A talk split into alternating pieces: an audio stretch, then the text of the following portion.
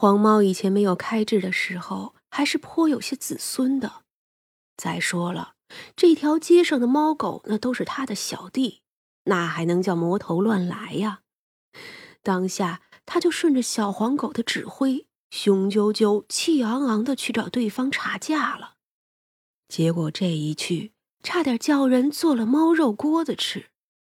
三娘感觉到了，就对长生道：“去救那个胖墩子吧，再不去呀，就要来不及了。”长生啊了一声，也是顾不得别的，连忙就去了。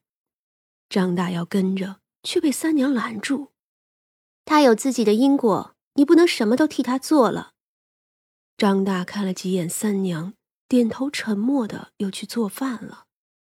三娘笑道。别担心，我们的小长生啊，没什么劫难了。张大抿唇，耳朵有点红。这长生一路顺着黄猫的气息找到了城外，一处林子里有些不一样的波动。他冲进去就知自己被困住了，而不远处那黄猫被倒吊着，正在惨叫。在他的身侧站着一个看不清面容的女鬼。却不是一般的鬼，一看就有些道行。而他的后头还有两个没什么神智的野鬼，也很厉害。这树枝上啊，还站着一只秃头的斑鸠。见了长生，那斑鸠就扇着翅膀，然后大叫了一声，这声音十分的难听。两只野鬼也是蠢蠢欲动，女鬼却摆手叫他们安静。他自己一步步的走过来，女鬼过来的时候，黄猫疯狂的叫着，却挣扎不开绑着他后腿的藤条。你是谁？女鬼像是很久没有开口了，声音也有些哑。你又是谁？长生明，长生明显感受到了一些惧怕，他很清楚。若是打起来，他怕不是这女鬼的对手。我，我是谁？女鬼走得更近，看着他，半晌后道：“你回去吧。”长生知道打不过，也不敢多废话，只是道：“那猫是我的，那就带走。”女鬼道。那斑鸠不满的大叫，却被女鬼阻拦。长生拎着黄猫，疾步的走了。回到了无畏馆，他第一时间就到后院与三娘说了：“那女鬼有些道行，我是打不过的。咱家黄猫啊，差点叫人给吃了。”黄猫也是后怕的不行，腻味在三娘的脚边蹭来蹭去，喵呜呜的叫着。三娘弹他的脑门你呀，不好好修炼，吃亏了没？”黄猫委委屈屈的告状：“啊，一个老鬼，两个鬼魄，还有一只秃头鸟，就把你们吓成这样。”三娘戳着猫头：“你呀，丢不丢人？晚上没饭吃？”黄猫整只猫都愣住了。哦。我受了这么大的惊吓，你居然不给我饭吃！他绝望的倒在三娘的脚下。三娘冷血无情，并不为所动。这件事本以为很快就过去了，但是三娘知道不会这么快。果然，夜里的时候，三娘正跟小将军睡得香呢，她却忽然睁眼。三娘用结界阻隔了殿中所有人的感知，来到了后院中。在后院的树下，一些红衣的女鬼站在那尚未吐露花苞的桃树下，看着清冷的月色沉思。听见三娘的脚步，回头道：“大人这里素来是燕京城的禁地，如今却是不得不来了。你有什么想法？”快七百年了，我其实也不知道该怎么办。他好像过得很开心。我白天的时候看他，见他神色很轻松，即便是遇见了这样一件事，回来后依旧能这么的开心。他还小，大家都宠他。是呀，所以我更是不知要做什么好。我虽然修习鬼道，终究也只是个鬼魂。他跟着大人您很好。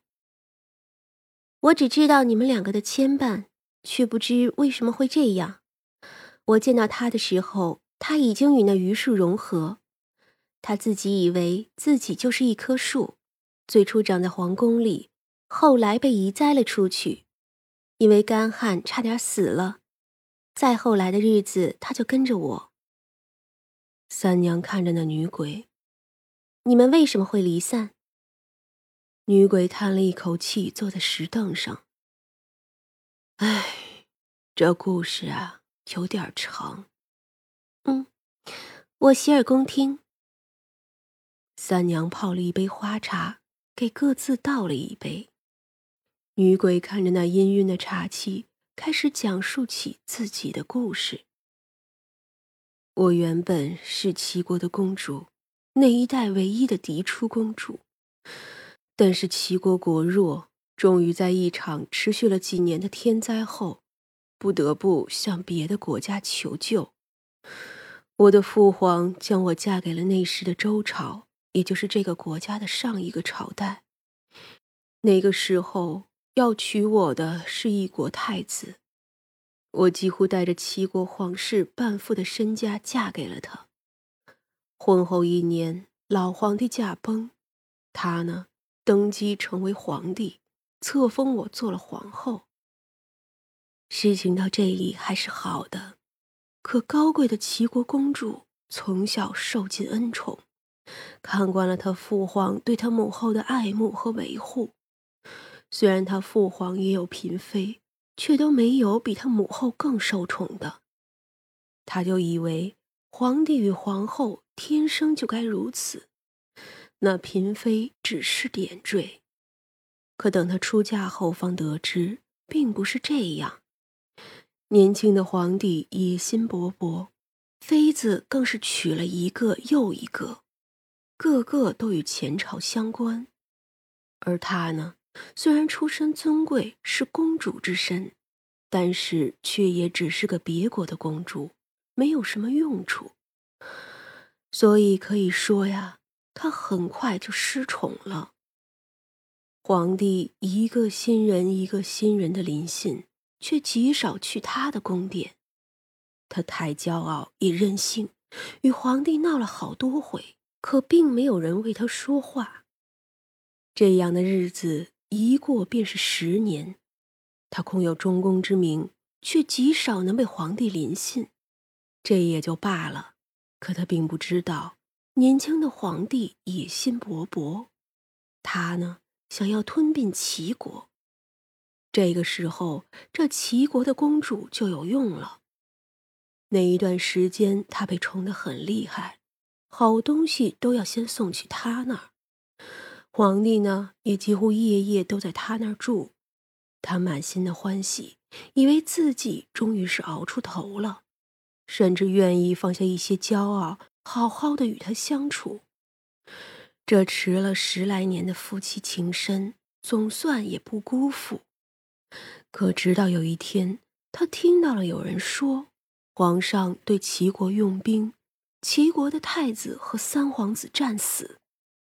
太子啊，那是他嫡亲的哥哥，而三皇子是他最亲近的庶出弟弟。这是什么时候的事啊？他竟丝毫不知。甚至他还听到有人说，这齐国的公主与周朝皇帝恩爱异常，夜夜同宿。周朝的皇后也赞同攻打齐国，因为她如今呀，只认可周朝。那些不明就里的齐国人就信了。听到这些的时候，齐国公主简直不敢相信。